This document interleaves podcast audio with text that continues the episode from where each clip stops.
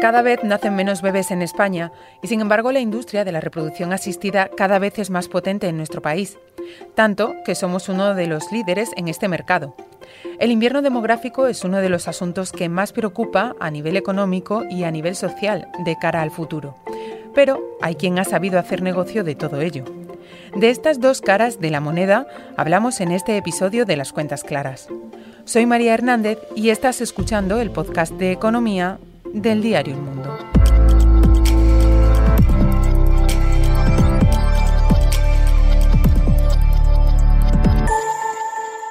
Las cuentas claras.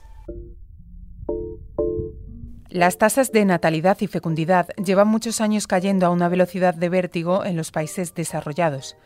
En España, la fecundidad media de una mujer en la década de los 70 era de 2,8 hijos.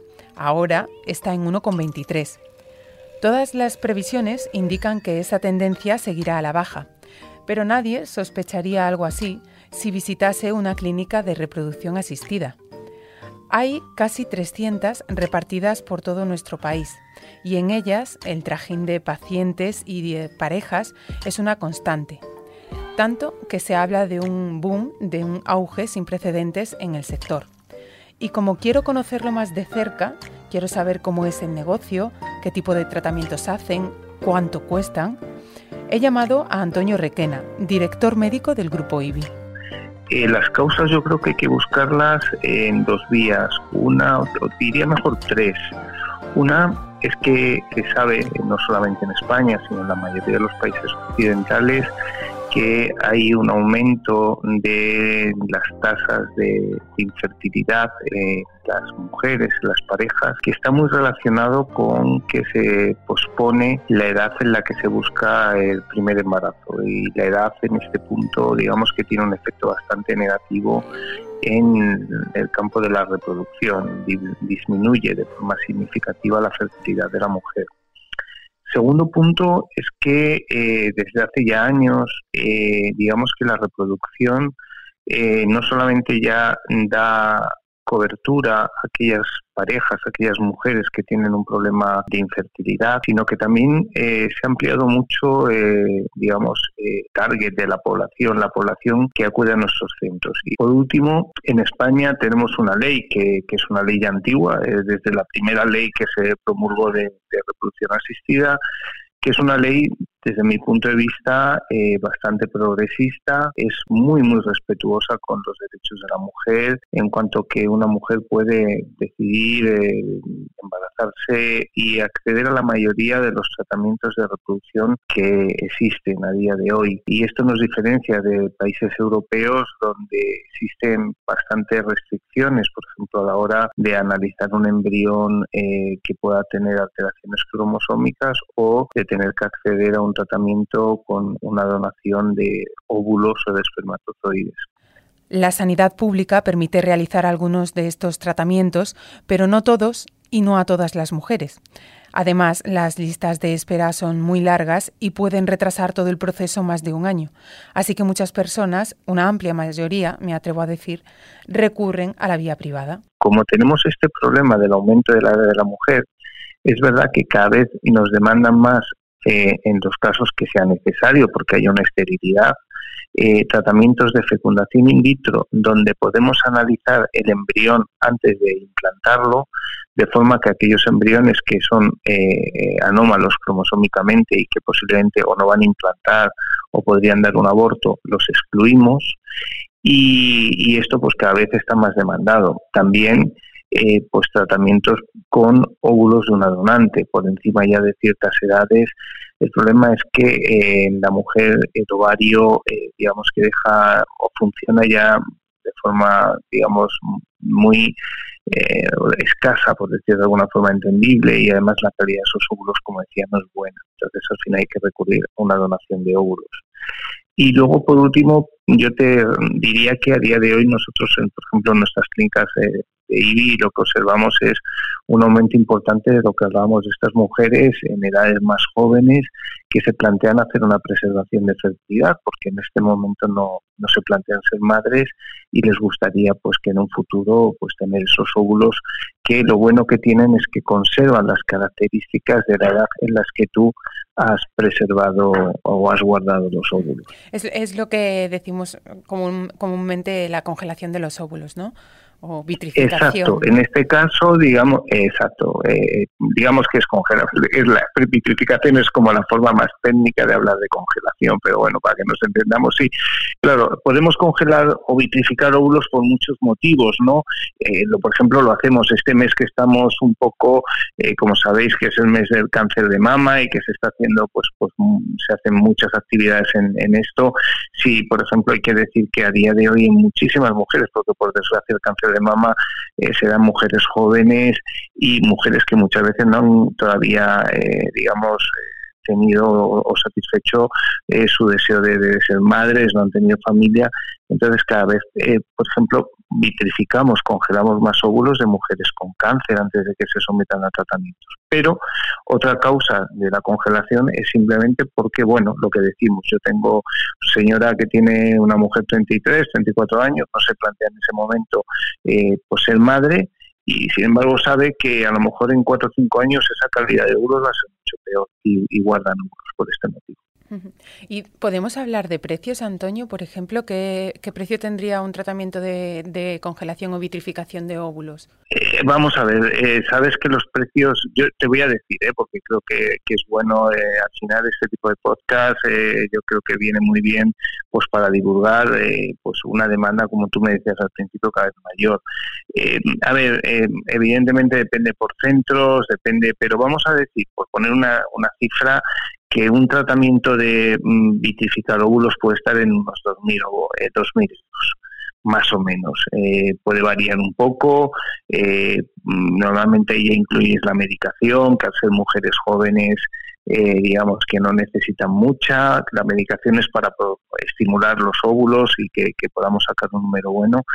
Vamos a movernos en ese rango. Luego puede variar y, bueno, puede haber, dependiendo cada mujer, eh, pues, pues algunas características diferentes, pero bueno, esa, esa cifra creo que es interesante. Una pareja, imaginemos una mujer eh, sin pareja que mm, es una mujer, digamos, con una edad vamos, joven, 35, 36, 37, eh, yo le plantearía, por ejemplo, una inseminación con semen de donante, pues una inseminación puede estar en mil euros en un centro privado incluso menos, ¿eh? ya incluyendo, vamos a poner mil incluyendo semen de donante, que no, yo creo que incluso sería menos. Si ya tenemos que hablar de una fecundación in vitro, pues depende, pero te puedes mover en un rango entre 4 y 5 mil euros y ya si es una donación de óvulos, porque son tratamientos más complejos, donde influyen muchos otros factores, pues a lo mejor te puedes mover en un rango de 7, 7.500, 8.000, depende. Yo, hombre, sí creo y aconsejaría que si nos están escuchando eh, mujeres, parejas que tienen este problema, primero muchos centros publican unas aproximaciones en la web y luego, pues si no es tan, tan fácil, primero como consultar su caso, porque seguramente yo creo que todos los centros, por lo menos en, mi grupo NIBI, pues les hacemos un tratamiento adaptado a lo que el médico, pues en este, dependiendo del caso, le, le ha indicado que sería su tratamiento recomendado. Uno de cada diez niños que nace en nuestro país es fruto de una de estas técnicas de reproducción asistida. Pero el fenómeno no se queda solo dentro de nuestras fronteras. España es también una referencia internacional. Aquí se realizan hasta el 40% de los tratamientos de reproducción asistida en toda Europa. Se habla de un turismo reproductivo, es decir, gente que viene solo y exclusivamente para someterse a un tratamiento de este tipo. Nosotros como grupo IBI, la verdad es que nunca nos gusta hablar de turismo porque parece que le estás añadiendo cierta frivolidad al hecho de una enfermedad. La, la OMS hace ya tiempo clasificó los problemas de, de esterilidad como una enfermedad. Por tanto, digamos que más bien son parejas que, como tú bien me dices, eh, no pueden recurrir a, hacer un tratamiento de reproducción que necesitarían en su país y se plantean tener que ir a otro país a realizarlo. Es verdad, como hablábamos, que es que en España tenemos una ley en esto eh, muy, muy, muy abierta excepto casos muy, muy concretos, como puede ser hacer una selección de sexo, si no hay un tema médico, los temas de subrogación uterina, el resto de, tratamientos que puede necesitar una, una mujer o una pareja eh, están contemplados por nuestra ley. Esto hace, pues, como hablamos, que muchos pacientes, eh, parejas de países de alrededor, como pueden ser el Reino Unido, como puede ser Francia, en su momento Italia, Alemania, se plantean venir a España. Tenemos también que considerar que hay otros países europeos que, también pueden, eh, que hacen estos tratamientos porque su ley se lo permite. ¿Por qué entonces vienen muchas parejas a España? Yo creo que fundamentalmente porque eh, desde hace años, eh, quizá pues por este volumen de tratamientos que estamos haciendo, la calidad de la medicina reproductiva que tenemos en España es muy alta. tenemos unas tasas de gestación muy elevadas y yo creo que esto también es un reclamo a la hora de que un paciente extranjero se plantee puesto que tienen que, viajar fuera de su país, pues que planteen venir a una clínica en España en vez de ir a, pues no sé, a una clínica, por ejemplo, eh, en la República Checa, donde también se hacen la mayoría de los tratamientos. Os hablaba al principio del boom que está viviendo el sector y os quiero dar algunos datos económicos que lo reflejan. Son datos que recopila cada año el Observatorio de BKD Informa y que en esta ocasión hacen referencia al balance de 2020. Por ejemplo, ese año el valor total de los tratamientos de reproducción asistida que se realizaron en nuestro país rondó los 590 millones de euros. Además, los centros privados especializados generaron un volumen de negocio de 460 millones de euros. Y aunque la pandemia paralizó las consultas y muchos de los tratamientos que estaban empezados o que estaban a punto de empezarse, poco a poco el sector va recuperando el ritmo. El, eh, parón se notará, se notará en lo que los centros de reproducción podamos aportar, pero eh, se dejaron de hacer bastantes ciclos. Y nosotros observamos que, la mayoría de nuestras clínicas se fue recuperando poco a poco eh, la actividad normal. Mm, quizá sí se ha notado de los pacientes extranjeros, porque pues, sabemos con todos los problemas que ha habido a la hora de moverse, eso sí ha bajado. Hacíamos muchas primeras visitas online, pero muchas de estas parejas no podían todavía venir a España a hacer un tratamiento, pero luego poquito a poco se ha ido recuperando y a día de hoy estamos en una eh, actividad eh, similar a la que podíamos tener en la época eh, prepandemia. La pandemia también frenó un 20% la natalidad durante el primer año de los confinamientos. Los expertos hablan desde hace tiempo de un invierno demográfico y advierten del envejecimiento de la población y de las consecuencias que puede tener para la sociedad y para la economía. De todo esto quiero hablar también con Elisa Chulia, directora de Estudios Sociales de FUNCAS y profesora de Sociología de la UNED. Elisa, yo quería preguntarte primero em, si en España tenemos un problema de natalidad. Eh, depende de cómo definamos problema, pero lo que sí que está claro es que en España tenemos pues una fecundidad muy baja eh, que se refleja en, un número de niños nacidos comparativamente muy bajo con respecto a, otros periodos no tan lejanos de nuestra historia. ¿no? Eh, tengamos en cuenta que, durante el periodo del baby boom, entre finales de los años 50 y mediados de los años 70 aproximadamente, a grosso modo, normalmente cogemos el rango 1958-1977, nacieron a más de 650.000 niños al año y las cifras son, se encuentran actualmente muy por debajo de, ese umbral, ¿no? Entonces, lo que sí que nos encontramos es una caída de la natalidad muy fuerte, y una caída también de la, del índice tipo de fecundidad, ¿no? es decir, de lo, básicamente del número de hijos por mujer. Y en esto, lamentablemente, eh, pues eh, nos situamos en, la cola de no solo de Europa, sino en este momento prácticamente de, todos los países del mundo. ¿no? Tenemos una fecundidad muy baja. Esto, en principio, no sería un gran problema, por lo menos desde el punto de vista de las familias, desde el punto de vista individual, de las, las mujeres y de los hombres que desean tener hijos, si estuvieran eh, satisfaciendo sus deseos de, maternidad o de paternidad.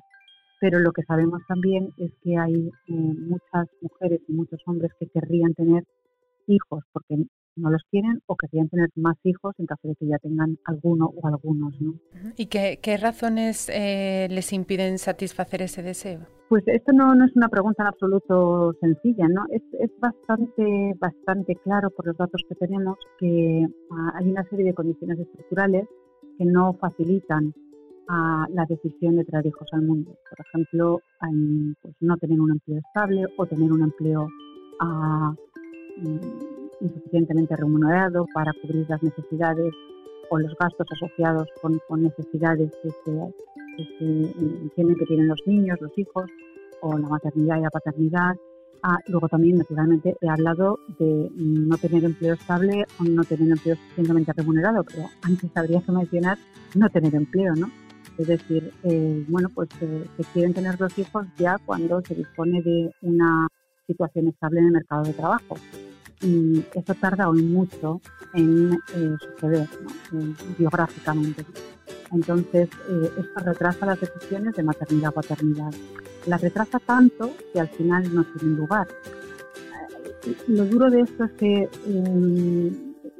crea una serie de frustraciones y de malestar individual que no es bueno agregadamente, implica eh, que la sociedad no disfruta de tanto bienestar como podría disfrutar. Es una sociedad que no se está reproduciendo tal como sus miembros lo desean, pues eh, es una sociedad que, desde luego que tiene problemas, ¿no? que, que, tendríamos que resolver además colectivamente. ¿Qué consecuencias tiene esta baja natalidad y el envejecimiento progresivo de, la sociedad, que, es otra de sus consecuencias, sobre la economía? ¿Cómo afecta eh, todo eso a, la parte económica de nuestro país? ¿Qué implica eso? Pues eh, implica que las personas en edades laborales pues puede llegar un momento en que no sean suficientes para cubrir toda la oferta de empleo. Es verdad que en, este momento no tenemos ese problema en España, porque si no, no tendríamos desempleo. Hay todavía desempleo, luego hay mucha gente que querría trabajar y no lo está haciendo. ¿no? Es previsible que como consecuencia de esa reducción de la población en edad de trabajar, pues el problema del desempleo pues se vaya reduciendo, eh, pues porque el mercado de trabajo vaya absorbiendo también a la gente que quiere trabajar de las en los diferentes grupos de edad dentro de las edades laborales. ¿no? Ah, pero puede llegar un momento en que, bueno, no haya suficiente mano de obra para, ah, bueno, pues para cubrir los puestos de trabajo, ¿no? En momento tendríamos un problema seguramente de nuestro, nuestro mercado de trabajo y en, nuestro sistema productivo. Y es también, es también eh, Elisa, entiendo, un, un, reto para nuestro sistema de pensiones, ¿no? que últimamente, bueno, desde hace años está eh, muy en cuestión, últimamente hablamos mucho de él eh, y este es un factor, desde luego, que, que pesa muchísimo en ese futuro del sistema de pensiones en España. Hay que tener en cuenta que el problema del sistema de pensiones, el problema más agudo eh, de sostenibilidad financiera de nuestro sistema de pensiones se concentra en las próximas, pongamos, tres, cuatro décadas, tres décadas podemos decir, ¿no? Más agudo. Claro, em, eh, las personas, la población en edad de trabajar que tendría que financiar eh, las pensiones de esa enorme población de baby boomers que vamos a entrar en el sistema en las próximas tres décadas, tendría que haber nacido ya prácticamente. Es decir, nosotros no resolvemos el problema de las pensiones aumentando en los próximos años a la fecundidad. Mm, no, vamos a ver, naturalmente sería deseable, sobre todo si hay deseos insatisfechos de maternidad o paternidad. Ahora bien, yo creo que relacionar la, eh, el problema de sostenibilidad financiera de las pensiones eh, de una manera, digamos, primordial y directa con la fecundidad es un poco peligroso porque uno tiende a pensar que, bueno, si conseguimos tener más niños en los próximos 15 años, vamos a resolver el problema de las pensiones. No, vamos a llegar tarde de todas maneras, porque estos niños tienen que crecer, tienen que formarse y luego incorporarse al mercado de trabajo y empezar a eh, cotizar a un sistema de la seguridad social mm, que con esos ingresos pagará las prestaciones de los mayores jubilados, puesto que tenemos un sistema de reparto y de solidaridad internacional. Lo que quiero decir es que no pensemos que la solución de las pensiones reside simplemente en aumentar la natalidad, no, no, reside en ver cómo se contiene también o se modera el crecimiento del gasto público durante las próximas tres décadas. ¿Qué medidas eh, se podrían eh, empezar a implantar o a poner en marcha para empezar a, afrontar este problema en España? de nuevo nos encontramos ante una cuestión muy difícil, ¿no? Porque tenemos en nuestro entorno países que han hecho un esfuerzo muy importante de promoción de, la natalidad. Estoy pensando, por ejemplo, en los países nórdicos, pero también en Francia. Y eh, a pesar de esos enormes esfuerzos y ayudas de todo tipo, pues consiguen aumentar desde luego la fertilidad y los eh, nacimientos, pero hasta cierto punto. Eh, es decir, en Francia en los últimos años sigue cayendo la fecundidad. O sea, hace a, a lo mejor 8 o 10 años se encontraba en torno al 2 por debajo de la tasa de reposición, la famosa tasa de reposición de 2,1 hijos por mujer, pero se encontraba en torno a esa cifra, pero ya ha caído, ah, está ya por aproximadamente en 1,8, 1,9, entre 1,8 y 1,9, ¿no? Y como digo, a pesar de todas esas políticas, ¿no? Mm, a favor de, la, de las familias, Yo creo que lo, lo que habría que hacer es mejorar en general eh, las condiciones em, de ingresos y de vivienda de la población eh, joven y en edades de tener hijos, ¿no? Que estas se pueden retrasar sin duda alguna. Se han retrasado, de hecho, la edad de la maternidad ah, o la edad de las mujeres ah, en el momento de la maternidad se ha estado retrasando en los últimos años de manera clara, ¿no? Pero también tiene un límite y sabemos que a partir de determinadas pues aumentan las dificultades, ¿no? Para, para quedarse embarazada, ¿no? Entonces, eh, de lo que se trata es que durante esas edades que son centrales mm, para las mujeres fundamentalmente que quieran tener hijos, pues eh, hay que apoyar a las parejas, eh, a los hombres y a las mujeres, para que puedan tener unas condiciones que les permitan tener hijos sin temores, sin incertidumbres, ah, sin reservas respecto a si van a mantener o no su puesto de trabajo. Em, pero es cierto que hay, hay, consecuencias de la maternidad y la paternidad que difícilmente se pueden salvar. Estoy pensando, por ejemplo, en que está aprobado, además por trabajos publicados muy recientemente, que las mujeres que tienen hijos pues sufren una, reducción de eh, sus salarios con respecto a los hombres, ¿no? Entonces, bueno, estas evidencias pues eh, mm, nos ponen claramente sobre la mesa las dificultades para muchas mujeres que desean tener una carrera laboral exitosa, las dificultades que estas mujeres también eh, encuentran ah, para, ser madres, ¿no? Es decir, ellas saben que en ese momento, pues seguramente tienen que hacer determinadas renuncias eh, laborales, profesionales, y muchas veces pues prefieren retrasar eh, esas renuncias para consolidar su propia carrera laboral. Fíjate que, Elisa, en países, eh, al hilo de esto que comentas, eh, en Estados Unidos, por ejemplo, seguro que, que, te suena esto porque es una polémica que ocurrió hace unos años, ¿no?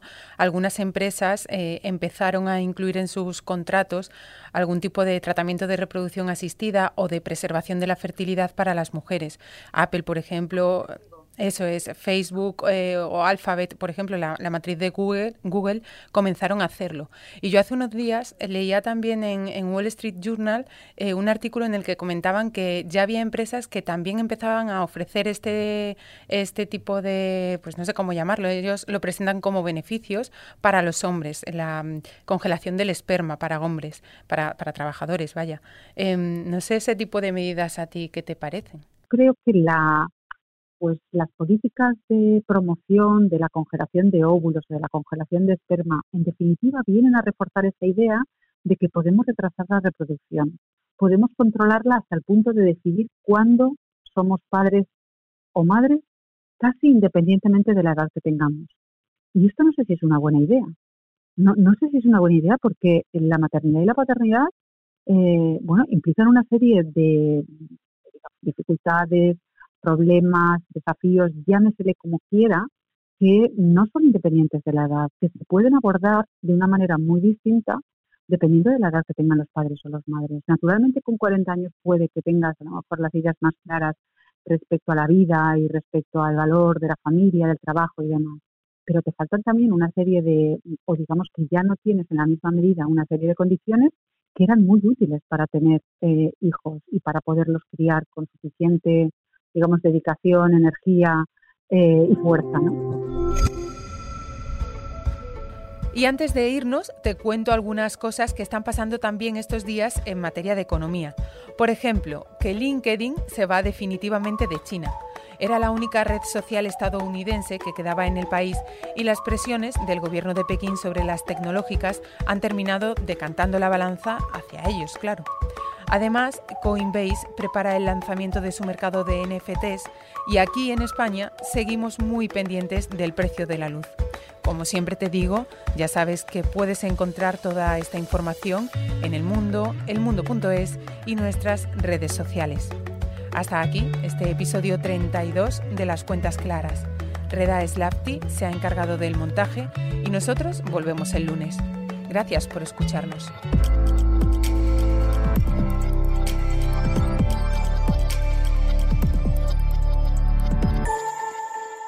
Las cuentas claras.